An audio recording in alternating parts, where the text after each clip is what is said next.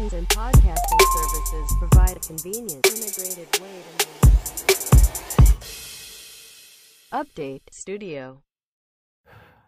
えーまあ、何はともあれ、は先い週1週間はもうずっと大統領選のことばっかを見てた感じですね。そうですね。ようやく落ち着きましたね。はい。一部界隈ではちょっとまだ落ち着いてないのありますけどね。そうですね。 なんか、うーん、なんかきょん、その前の大統領選に比べると、なんか今回、なんかもやっとして終わりましたよね。というかな、なんか、またこう、敗北宣言をしていない、うんうんうん。不正があるので、訴えますっていうのは、結構ずっと言ってますからね。そうですね。なんかまだ続く、しばらくはその、何ですか。その裁判が続いていく感じなんですかね、これは。うーん、どうなんだろう。やって意味あんのかなとか思ったりはしますけど。なんかちょっとね、みっとの前、みっともないですよね。まあでも無事に良かったっちゃ良かったんですけど、例えば、あの、菅総理が、はいはい。あの、日米電話会談みたいな形で、うん。一応バイデンさんと、えーカマラ・ハリスさんに、こう、おめでとうございますっていう祝意を伝えましたっていうツイートをしたんですね。首相官邸のはいはい。ツイッターアカウントが。だからもうそこに、そこのリプライうん。がもどんなう、のすごいです。ね。えー、見てないですわ。え、まだですよ。まだ確定してないのに、決めつけて大丈夫ですかまだ決まってないですよね。そんな焦らなくても、はいはい。確かに。まあそうやな。ああ、やっちゃった。何をっていう。勇み足ではないですか。まあそんなリプライがもう山ほどついてますね。まあでもなかなかここからひっくり返ることっていうのは考えづらいですからね。はい。逆にこれだけこう、トランプサポーターの人がいるっていうことに結構びっくりしますけどね。日本にも。ああ、確かに。それ意外っすね。あんまり、バイデン、バイデンって聞かないですけどね。はい。あとは、多分このアメリカ大統領選関連では結構なんか、不確かな情報がソーシャルで出回ることが多かったなというふうには思いますね。うんうんうん。なんか、日本はでもって感じですもんね。日本でも、なんかメディアの報道があん結構こう、大きいギャップあったなっていうのもあるし、なんかアメリカの世論調査も、なんかすごくこう、全然違ったみたいなニュースありましたよ。そうですね。なんか結構みんなが抱いてる印象とは、結構実際の話は違いましたっていうのは、いろんなメディアで話されてる内容ではありますね。なんかもう、なんかのニュースで見てた、こう、もう一人の敗者が世論調査っていうのがあって、うんなんかの記事だったんですけど、その、な、なんなんですかね、なんでこう、世論調査がここまでも外れたんや、みたいな話なんですけど、これ見てなるほどなと思ったんですけど、なんかそのキーワードで、なんか隠れトランプ支持者っていうのがいたらしいですね、今回は。うん、なるほど。なんか、英語だとシャイって書いてあったんですけど、なんでこんなに世論調査が、こう、例えばそのトランプ支持した人が言う、なんかこう、トランプ支持者有権者が何パーセントだっけな、なんか48%ぐらいで7000万人ぐらいかっていういた、その事実をなんで捉えられなかったんだろうみたいなまあ。この辺はちょっと世論調査も、なんかもう一人の敗者だっていうふうに切り取られてたんですけどね。やっぱ、なんかあの、シャイ、シャイトランプ支持者っていうのは、だから、あれですよね。表立って、そのトランプさんを、なんか、指導者としては支持できないっていう、支持を表明できないっていう意味で、こう使われてたんですけど、うん。これなんでやろうなとは思いますけどね。なんか、理由があんまり知ら、わからないんですけど、やっぱその、あれですかね、育つで下品やからなんですかね。うーん、なんか一個の話では、あの、意外とマイノリティの票が共和党側に、トランプ側に流れたっていうのは話としてあるんですよね。それなんか意外ですよね。うん。でも結構なんか各紙の分析とかを読んでると、確かにそれもあるかもみたいなのはあって、うーん。まあその黒人の人とか、あの、ヒスパニックとかっていう人のグループの共和党支持者って、2020 16年の前回の選挙と今回の選挙を比べると増えてるんですよね。はい。あと黒人女性とか LGBT の有権者の支持も増えてるんですよね。うん、なんかそれが意外ですよ。意外っていうとあのまた語弊があるかもわかんないですけど、なんか予想外っちゃ予想外ですよね。で、なんか難しいなと思ったのは、まあトランプが2回の大統領選でマイノリティ側からの支持を高めてきている反面、結構、え、それでもあなたたちを非難する言説って結構言ってますけど、トランプさんっていうのはあって、うんうんうんまあそう一見なんか矛盾するように見えるっちゃ見えるんですけど、うん。うん、確かに。で逆に言うとなんか民主党というか、こう、左派の人たちはうん、そういうのに対して一見フレンドリーに見えるじゃないですか。そうですよね。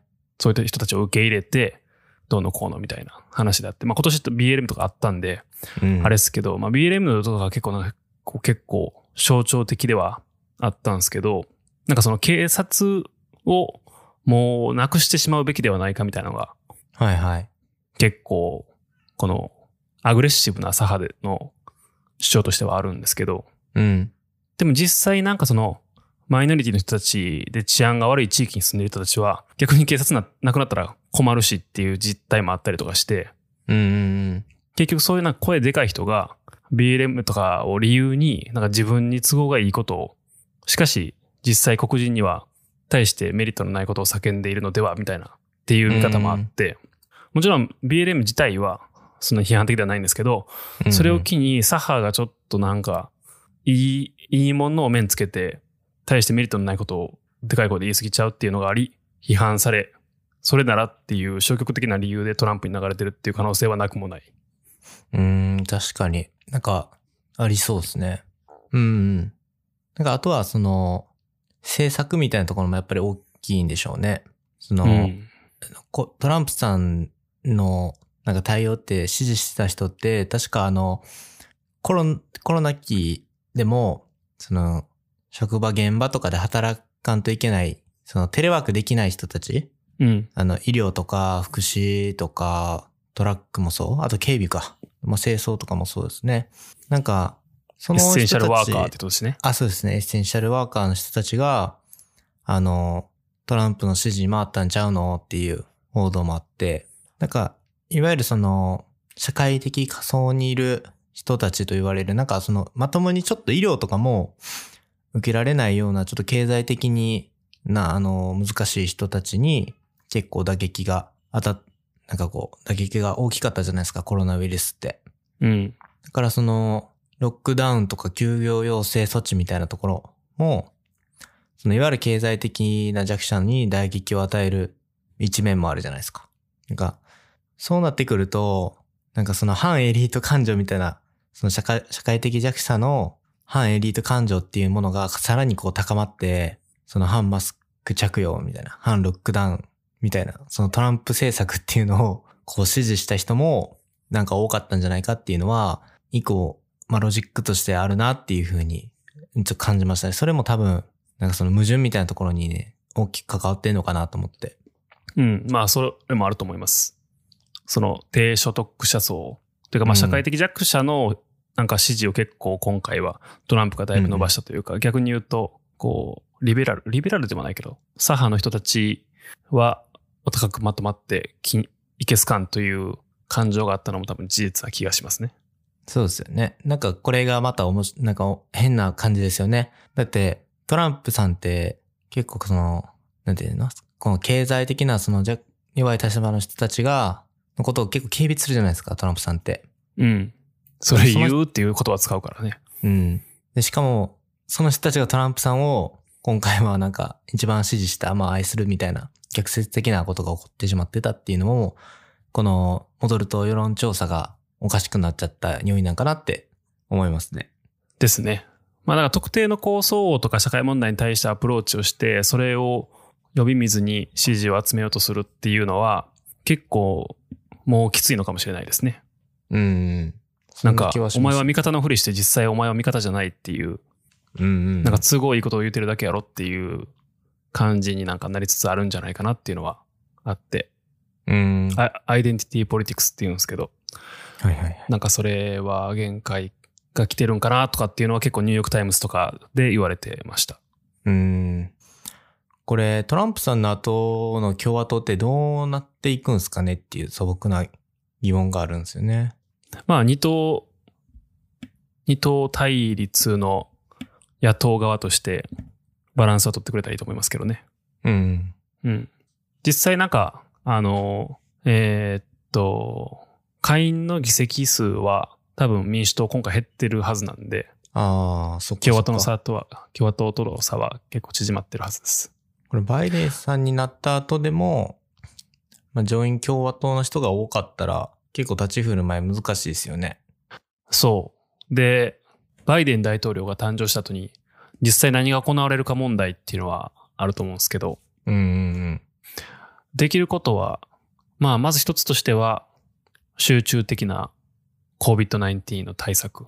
うん。うんうんまあ、これも実際やってるところがあって、もうマスクの着用をあの義務化しますとかっていうのは言ったりしてるんで、うん。うん。まあ、それでもやらないと本当にダメで、ここ、まあ最近季節的なものなのか、大統領選っていうイベントがあったのかわかんないですけど、1日だいたい12、3万人ぐらいとか、新しいケースが出てて、めっちゃ多いですよね。なんかまた、増えてきてんのかな、これ。まあ日本も同じ調子で増えてはいますけども、うんまあそこは対策やらないといけないっていうところですね。まずはそういうところからですよね。やっていかないといけないのは。で、あとは、多分結構 GAFA とかに、ビッグテックに対しての圧力が結構かかるんじゃないかなっていうのがありますね。ほうほうほうほう。そうなんですかはい。もともと、あの、民主党の候補の中には、例えばもう、例えば Google、アルファベットはもう解体しないといけないとかって言ってる候補者もいたぐらいなんで、結構そこのなんかこう、権力の一見集中とか、独占的なところを緩和するために、何かしらのアクションをっていうのは、ずっと多分悲願だと思いますよ、それは。そしたら、結構なんか問題になってるじゃないですか。今、なんか Amazon も最近、あれ、なんだっけ、また独占禁止法でしたっけかかってましたよね。引っかかってましたよね。ニュースで見ましたけど。まあ、も毎っともっと回それは独占なのか、いや、それは解釈の違いなのかっていうのはあるんですけど、うん。なんか一番変わるの。日本ってなんかどう変わっていくんですかね、これ。なんかあるんですかね、影響は。うーん、あんでもまり考えられないですけど。わからないけど、バイデンね大統領がなんか、八年、ここから8先8年やるっていうイメージはあんまないですね。 うん。確かに。あんま見えないですね。うん。まあ何をしていかはんやろな。まあ、対中政策を強化するっていうところでいくと、はい。それは別に民主党も共和党も、どちらも持ってるものだと思うので、まうあ、ん協力しながら引き続きやっていくっていうのは変わらないと思いますけどね。うん、そうですよね。たあだ、とは。まあ、前半はその、前回の共和党政権の時に起きたいろいろな不和とかを国内国会問わずをフィックスしていくことで、ある程度の支持は得られそうな気がしますけど、その後どうするかっていうのはありますね。うん。そうですね。一番の民主党の課題って、これから何があるんやろなって考えたんですけど、一番やっぱその、バイデンさんはコロナ対策と、あと経済回復と、あと格差とかの是正みたいな、いろいろあるんですよね。バイデンさんの課題的なところで言うと。バイデンさん選挙でなんかよく、なんか、アイデンティティのこと言ってるんじゃないみたいな話してましたよね。何者か問うのではないとか、アメリカとは何か問うものでもないみたいなこと言って。うーん。だから、アイデンティティ巡るテーマではないみたいなところ結構強調してはったんですよ。あくまでそのコロナ対策と経済回復、格差是正みたいなことっていうのを結構歌ってあったんですけど。ねでもなんかその、まあ、左民主党の中でのこの左派の人たちって、そのいわゆるこの人種とか宗教とかジェンダーとか、いわゆるそのアイデンティティ巡るテーマに関心が集中してる印象が強いじゃないですか。だから、なんかその、なんですかね、白人のその勤労階層の人たちの反感を買ってたことをなんか結構まあ念頭に置いて発言とかもしてたんで、なんかその辺ってどういうふうに、まあ、うんバイデンさん立ち入っていくんやろなって、立ち回りしていくんやろなっていうふうに思うんですよね。なんかアイデンティティの問題って結局その性質的に妥協すること難しいじゃないですか。なんか敵味方とかになりやすいっていうか。うーん。で、経済の問題やったらもう安直な考えですけど、正直その金で解決することも、なんかできなくはないじゃないですか。もうすぐにそういう解決ができるんでいいんですけど、うん。アイデンティティの問題ってそんな簡単にもいかないし、敵味方作りやすいから、そのアイデンティティを無視することがもっともっとそのアメリカの中での分断を生むことにつながんないかなっていうのは、ちょっとこの大統領選で僕が気になってたテーマですね。うん。どうなっていくんだろうって。だって、ね、その、BLM とかもあったわけですから、そういうのって、バイデンさんどうやって立ち入っていくんやろうなって、すごく気になりますね。一見いいんですけどね、その、コロナ対策とか、あの、経済格差なくすっていうのはわかるんですけど、まあ、長期的に見ていって何がっていう話ですよね。うん、あと、まあ、年齢もあるじゃないですか。おいくつでしたっけ、バイデンさん。 70、ああでも結構、いね、もうおとしめされてるから。まあトランプもトランプですけどね、もう、トランプさんも77とかでしたっけ77だわ。ってことは4年後、1942年。うん。 80超えてるってことでしょうわ、それはちょっときついよね。年齢的に、体力確的かに。うん、衰えが来る可能性は全然否定できなくて、そうすると、うん、2024年の大統領選で、カマラ・ハリスあたりがこう、来るとはいはいはい。熱い展開にはなりますね。確かにアメリカ初のなりそうですね。女性大統領。おおそっちの方が、なんかワクワクするな。なんかそっちの方がありそうやな。すぐに。副大統領になりましたね。そうすると結構なんか、おーって感じになりますよね。うんうんうん。なんか結構時代の象徴なんかなと思ったりしますけど。ね。なんか女性の、あれですね、なんか参政権の獲得で、100年、100年やったっけ女性参政権の獲得から今年が100年みたいな。白い服着てて、なんか一時、なんかそこのニュース、このニュースだけ覚えてるんですよね、なんか。うん。 100周年か。アメリカの女性の参政権100周年。あと今回の選挙のなんかニュースいろいろ見てると、あの、印象的だったのが、えーっと、若い人はいはい。の、えー選挙の投票率がすごく上がったとうーん。いうのがあったみたいですね。ほうほうほうほう。やっぱそれ結構前回の大統領選挙よりも上がったってことですね。うん、そうですね。なんでだろう。なんでなんですかね。 2000えー2016年の選挙の時は、65歳以上の高齢者の投票率が70.9%に対して、18歳から29歳の若者は46.1%でした。ほうほうほう。増えたな。でも、まあこれちょっと実績はまだ出てないんで分かんないですけど、うん今年のその事前の調査によると、今回は18歳から29歳、63%が絶対に投票に行くと答えた。それだけ選挙に対して前向きさが増してるってことですもんね。うん。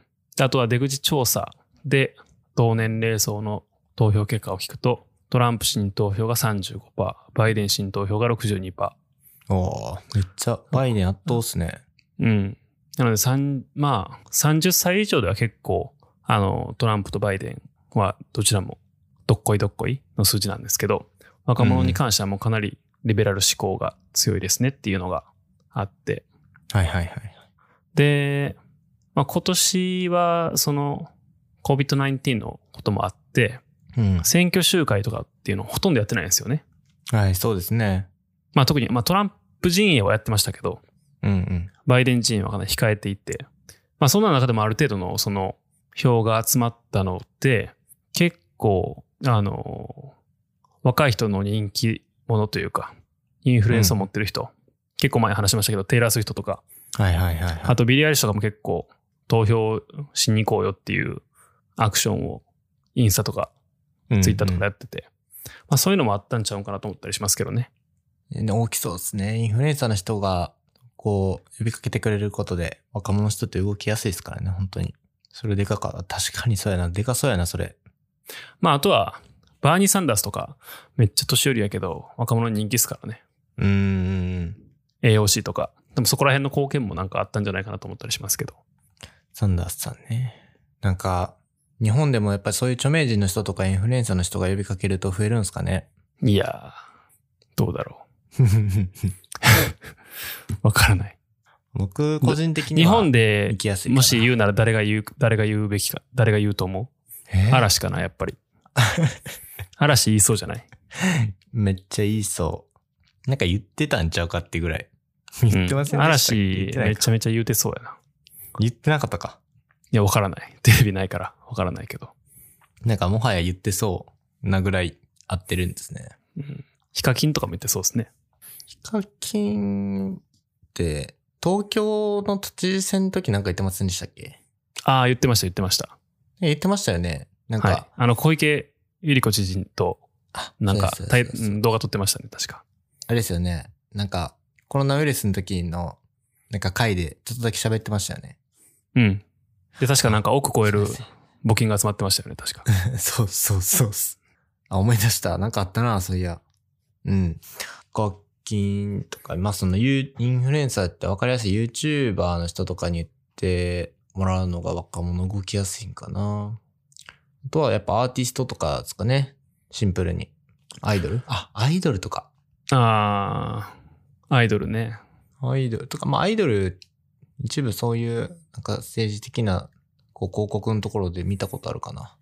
なんかアイドルとかがでもそういうこと言うと、いろんな方面からクソリプが飛んできそうな気がしますけどね。うん。飛んできそうやな。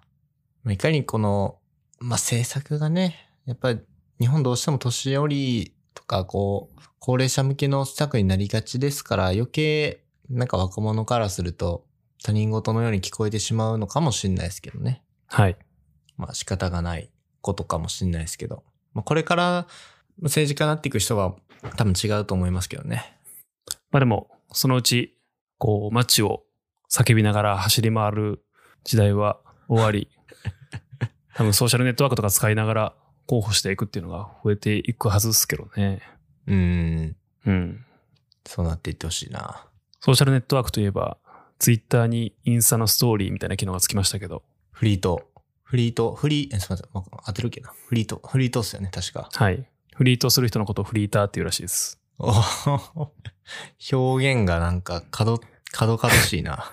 まあフリーターやんって。まあインスタやったらインスタグラマーって言いますもんね。うん、そうです、そうです。だから、まあでもツイッターでフリート、フリーターか。フリーターです。フリーターってどういう意味なのあ、違う違う、フリーターじゃない。フリートってどういう意味なんですかね。わからない。あ、んあ、でも違うわ。あー、もともとの意味は、つかの間とか儚いっていうのを意味する。フリーティング。ああ、うんはいはいはい。なんか、あれっすね。なんかツイッターって Now じゃないですか。なんとか Now。まあ、はい。なんか、そのイメージが強いんですよね。ツイッター使い出した時って。まあそういうなんかこう、なんとかなうっていう風に言うもんなんですよとか、まあ流行語になってましたからね、それも。うん。なんか日常ツイートのなんか醍醐味でツイッター使うみたいな。なんか僕たちが中学生のぐらいの時から、なんかそれがめっちゃ流行ってたかなって。でもこの24時間で消える投稿シリーズって今結構あるじゃないですか。もともとスナップチャットにあった機能で、インスタグラムもストーリーになって、で、Facebook とかでも今その機能ありますし、YouTube とかでもあるんですよね。はいはいはい。なんでこの機能ってつくんですかねうーん。確かによ。なんか、全然気にしたことないですね。ツイなんか LINE もありますもんね。なんか今見てないんですけど。あ、LINE もあるの。 LINE もね、ストーリー的な。そうそうそうそう、あるんですよ。まあ、使ってる人いないかな。自分の友達では。確かになんかあれって日常をつぶやくことで、あれじゃないですか。だからみんなと共有時間、まあ情報的な空間ですけど、共有してるっていう感覚が得られるからっていうのはどっかの本で見たことあるんですけど、今を共有するみたいな感じですね。だから、でも24時間で消える必要はなくないですかまあ確かにな。インスタント性はなんでやろうなっていう。あ、まあ利用者が使いやすいんじゃないですかやっぱユーザーが。消えるかそう、消えるから。逆に。消えないもじのゃはら。うん。投稿 投稿するみたいな感じかな。 え、普通に、それ投稿することにもうなんか抵抗があるんですかねなんかあのーこれ見てたんですけど、そのなんとか Now がツイートしづらくなってきてるみたいな、見たんですよね。その、なんていうんやろ。タイムラインを乱したくないみたいな 心理があるらしいですよ。ほんまかなととい思ううんですとけいどうのは。要はその、結構日常つぶやいて、その、自分のフォロワーの人たちのタイムラインを乱したくないみたいな。みんながこの読みたがっていることを発信しなければならないっていう意識しているユーザーが多いって、あの、記事で書いてましたね。そうやって。なるうほーど。ん。まあこれは共感できるか共感できないかは置いといてなんですけど、まあ一定数いるんだろうなっていうのは。やっぱりその Now を、なんとか Now ってつぶやいてる人ってもういい日になってめっちゃ思いますね。確かに。なんかあの、少し前に結構バズったノートの記事で、はい。お前のツイッターに虚無性を取り戻せっていう記事があって、 お前のツイッターに虚無性を取り戻す。いいなぁ。おもろし、面白そうやな冒頭読み上げると、えー、ツイッターが良くない。ツイッターはもうダメだと言われるようになって、もう何年も経つが、ツイッターが良くなる気配は全くない。今のツイッターは何がダメなのでしょうかそれは意味がありすぎることです。うーん、なるほど。ツイッターを使っている人類たちは、みんな言葉を尽くして意味を出していこうと奮闘しています。しかしそれでは良くない。ツイッターは意味がなければないほど良いの です。というのがありますね。なんか、すごいあの、本来的なツイッターみたいな感じですよね。本来っていうか、うんはいみんながやり出したあの、本当に意味がない、なんていうんですかツイ、ツイートツイートって言ったんですかあの、要は趣味、興味あるものについて、なんか、つぶやくというよりかは、なんか日常のめっちゃあんまりどうでもいいようなことを、なんかつぶやいて、なんかそのまま タイムラインに流れていくみたいな、 そういうのがツイッターやったんですよね。なんか、僕らの時って LINE のタイムラインってめっちゃ使ってた時あったんですよ。か、中学生の時かな。えー、うん。あれめっちゃ使ってたんですよね、タイムラインを。で、でそこには絶対なんか写真付きみたいなんが、なんか当たり前だったんですよ。動画とか写真があって、なんか日記みたいなのに使ってたんですよ、確か。もう今はそんな使い方してないんですけど。なんかそこになんか、今友達と何々しなうみたいな言ったら、タイムラインはそういう場所じゃないって言って、そんなん絶対行けって言われるんですよ。なんか、それを思い出すと、確かになんか、あれからツイッターってめっちゃ変わったなって。なんかこれは結そんなに変わ構、あの、老害トークではあるんですけど、ったな。はいはツイッターで昔夜報文化っていうのがあって、い。ん夜報文化っていうのがあって、夜報文化。なんすかそれ。晩の12時になったら夜報ってつぶやくっていう。えどういうこと やっほ、ん夜、夜報はい。あ、あの、当時のツイッターのクライアントアプリケーションはで、鳥のモチーフのやつがいっぱいあったんですけど、袋をモチーフのやつが結構あって、はいはいまあそれ鳥鳥関連なんですけど、まあツイッターってもともとね、鳥のさえずりとか意味なんで、夜に袋がほーって鳴くって意味で夜ほーっていうのを12時00分になったらみんな投稿するっていうのがあったんですよ。夜報って調べたんですよ。はい。夜報とは、ゼロ時とともに書き込まれる挨拶であるって出てきま しあ、そうそう、そんな感じ、そんな感じ。た。へーあと。ね、別のやつもあってね、あの、明け方4時になるほど4時じゃねえのっていう書き込みをするとかっていうのもあって、どういうこといや、だから意味がないんですよ、それには。なるほどよじゃねえの。ふんふんふんもう出てこないよ。だから、あの、それが虚無性であり、ツイッターは意味がなければないほどいいっていうのはそういうことですね。なるほどね。そう思うともう意味がいっぱいついてますもんね。今のツイートしてる内容とかって。そう、ありすぎる。なんかその、まあ、ビジネスとして使うように、なんかすごく流、流れとしてね、時代の流れとして進んでいったことも大きい要因なんですよね、多分。そうですね。 140 140字以内で何か、こう自分の思考、考えをまとめきるみたいな。結構その、書店とか行ったらね、の見かけたりするようにもなりましたけど、多分それで、もう元々虚無性のあった、あまり意味を持たさなくても、成り立ってた空間に意味が付与されることによって、ツイッターというものが変わっていったということですよね。そうですね。ほんで今、フリーと。界隈の人が集まってる、なんかマストドンとかに行くと、またその虚無性があるタイムラインが見れたりしますけどね。マストドン。はい。うんうん、あの、ミニブログみたいな。はい。あの、個人でサーバー立てて、そこで、各々にやるツイッタうんうんうんの延長みたいな、そんな感じのやつですね。 うーん。そう考えると、じゃあこのフリートって、どういう機能、役割があるんですかね全然わからない。 じゃあ、今日の10 0時に夜放って、あ、あえてやって みるフリートで。やってみます、フリートで。多分誰かわかるんじゃないかな。ああ、なんか、わかる人にはわかるもんですよね。僕全然知らないですけどね、その夜放って。うん。なんか、すごく相性は良さそうですけどね、ツイッターと。うーん、どうっすかね。なんか、あの、Now の文脈で言うと、インスタのストーリーって Now じゃないですか。僕はそう思ってるんですけど。ああ、そうですね。Now ですね。で、もともと Now のフィールドってツイッターが占めてたという印象が強くて、そのツイッターがこのフリートっていう結構今を切り取る Now をもっと発信しやすくするフリート機能をつけるって、多分ユーザーがすごくまたツイッターとか使い出すんかなって思うんですけどね、これ。まあ、でも元々の文脈はね、インスタグラムは写真から始まり動画やけど、ツイッターはテキストなんで、そうですね。じゃあ結構フリートになんか文字を打ち込んで使う人が増えたりすんのかな。ああ。あ、まあでも、合い、合いそうですね、そっちの方が。 なんとか、あ、それこそ Now とかが増えるってことか。うん。まあちょっとしばらく使ってみようかなとは思いますけうど。ん、僕もちょっと実験的に使ってみて。普通にだからあの、足跡、足跡って言わへんな。 なんつったらいいんやったっけえ、何やったでしたっけこの、誰が見たかわかるやつって足跡でしたっけミクシーで言うと足跡ですね。そうですよね。なんかそれが見えるっていうのもインスタと一緒かと思って。ああ、うんでもメインの、メインのスマホに純正アプリ入ってないな、入れな。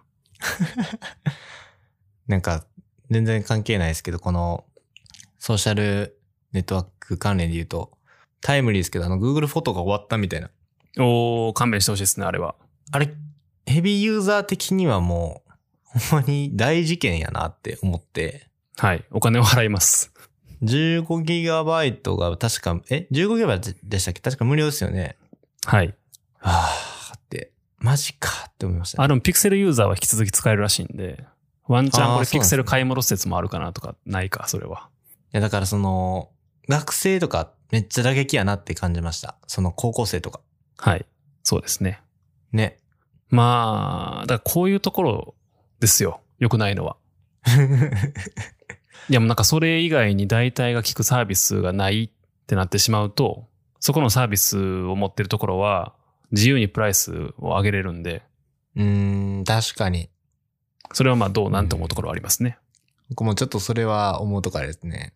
結構その無料とか上限なしで、このいわゆるユーザーを囲い込んで、で、結果的にまあ離れなくするじゃないですか。で、有料化するのって、まあよくある流れやなって思うんですけど、Google がこれやると、うおーってなる。もうめっちゃ、もうどうしようもできねえってなるんです。それこそ僕もお金払うなーってなって。でまあもう払ってるけどね。あの、うん Google One で、Google One って言うんでしたっけあの、全部一式のやつでしはいたっ。け容量増えるやつ使ってますけど。なんですが、まあでも今回のやつに関してはあれでしょうね、多分。あの、機械学習の画像の、画像を ML に壊せて学習するっていうのが多分一旦終わりましたってことなんでしょうね。うんうんうん。まあもともと、まあ逆に言うと無料で使えてたこと自体がちょっとおかしいサービスではあったんで、うーん、確かにな。まあ、ビジネスとしては丸やけどって感じですね。 そうですね。か、もうもしくは、あの、あ、でも結局 iCloud もお金かかるもんね。そう、だからどうしようと思って iCloud でいいかなって思いましたね。 Google フォトから iCloud フォトに全部なんか写真移行するトゥイークとかうんなんかないかな。めんどくさい。ないんか。同期できひんのか。えー、でもこれほんまどうしよっかな。めんどくさいな。もう、お金払うからいいか。もう Google に課金するしかないかな。っはい。ていう、まあ、あと。は、ホットニュースとしては、えー、Apple シリコンのまあ、 Mac が出ましたそれ聞きい。と。はい。どう、あ、あれは Apple シリコンっていうのは、その Apple 独自の、なんていうんですか、し、あの、なんて言ったらいいんやろ。独自の、なんや。なんか、めっちゃ簡単に言うと、今まで iPhone とか iPad とかに載ってたチップでパソコンを動かしますっていう話ですね。うーん。スマホに乗ってたやつはい。最そんな近スマートフォン、動くもんですね。スマホとかのチップがすごい高性能になってきてるんですよね。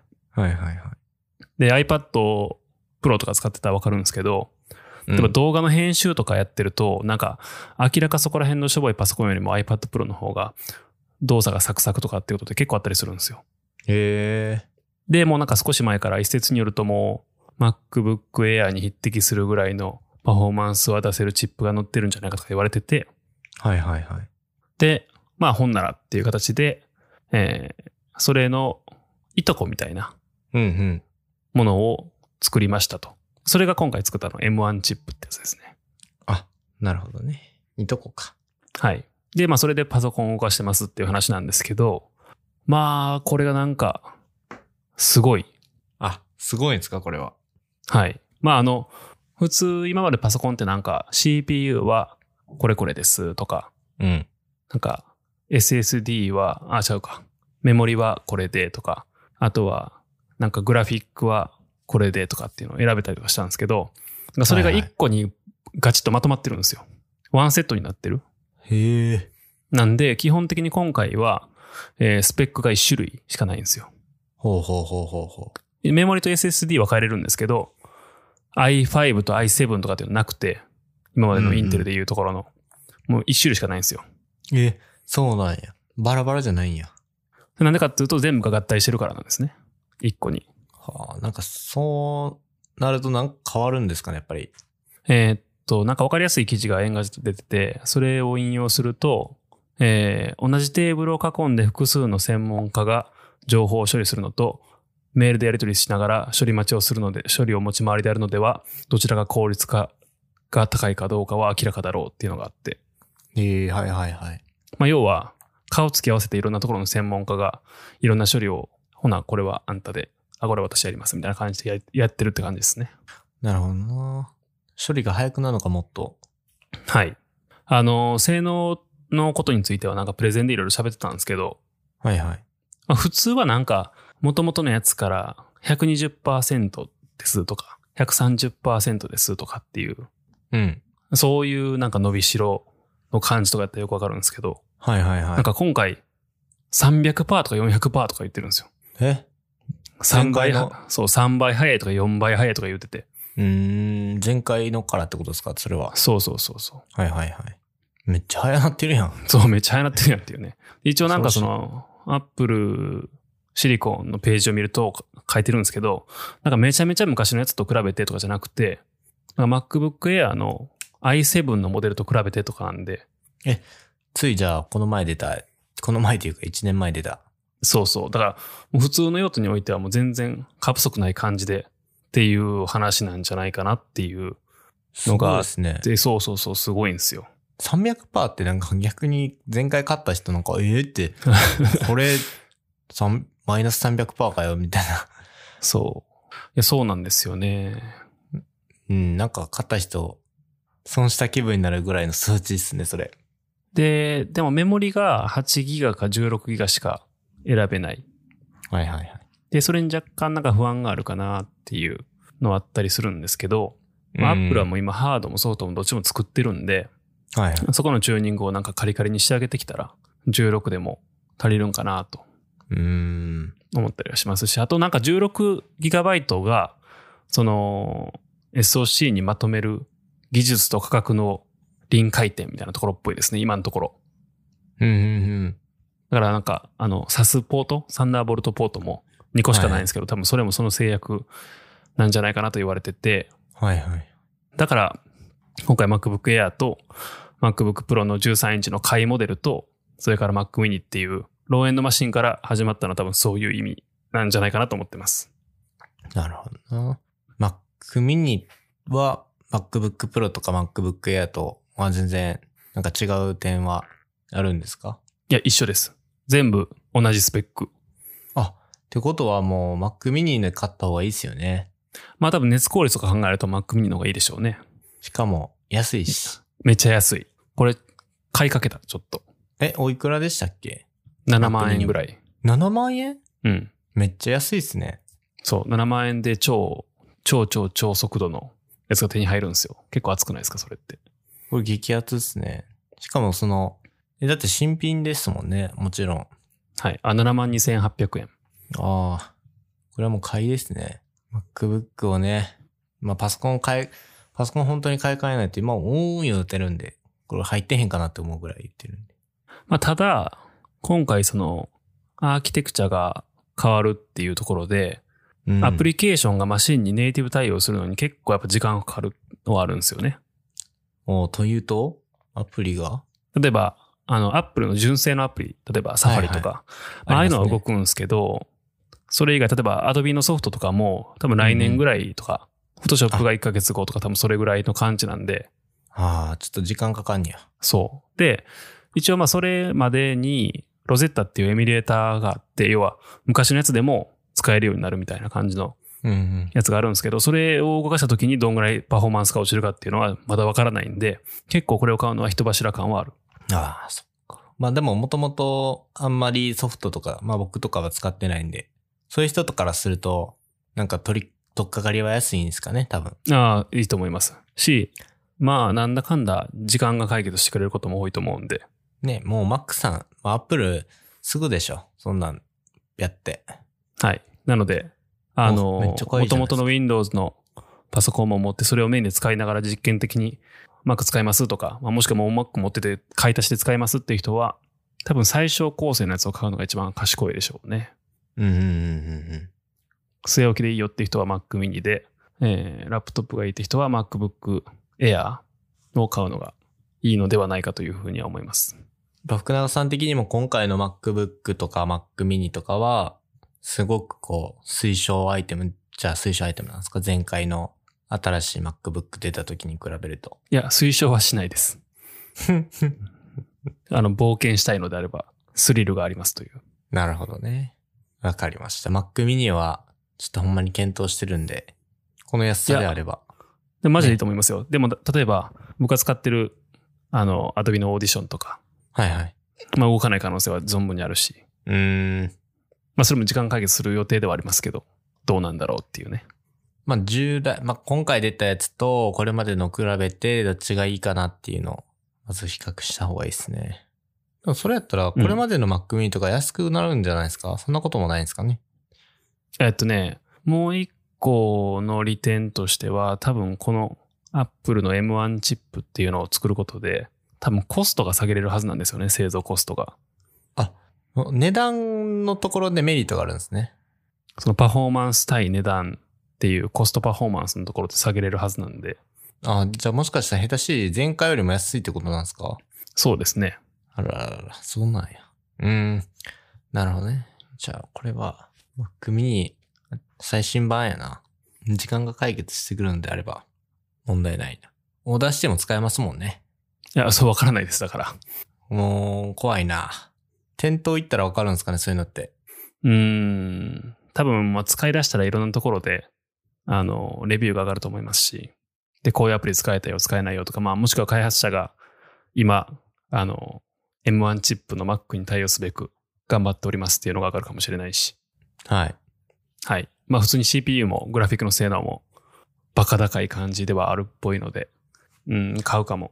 もしかしたら。ちょっとアップルさん、どんどんどんどん財布の紐緩めてきて怖いっすわ。はい。そんなところでしょうか、今回は。そんな感じですかね。今回はね、ちょっといつもとは違う日に収録してるんで、明日も全然仕事あるっていう。で、明日を速攻寝ないといけないっていう。ハードやな。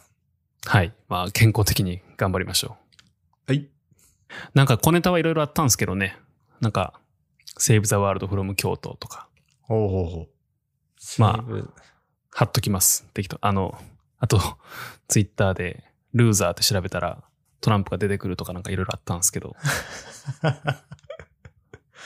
うん。はい。まあそこら辺は、書ノートに貼っときますんで、そうですね。はい。また見てくださいという感じで、終わりにします。じゃあ行きます。はい。では、もろもろ書ノートに貼っておきますので、そちら見てください。はい。あでは、イーラーチャールさんでした。ありがとうございました。りがとうございました。お疲れ様でした。お疲れ様です。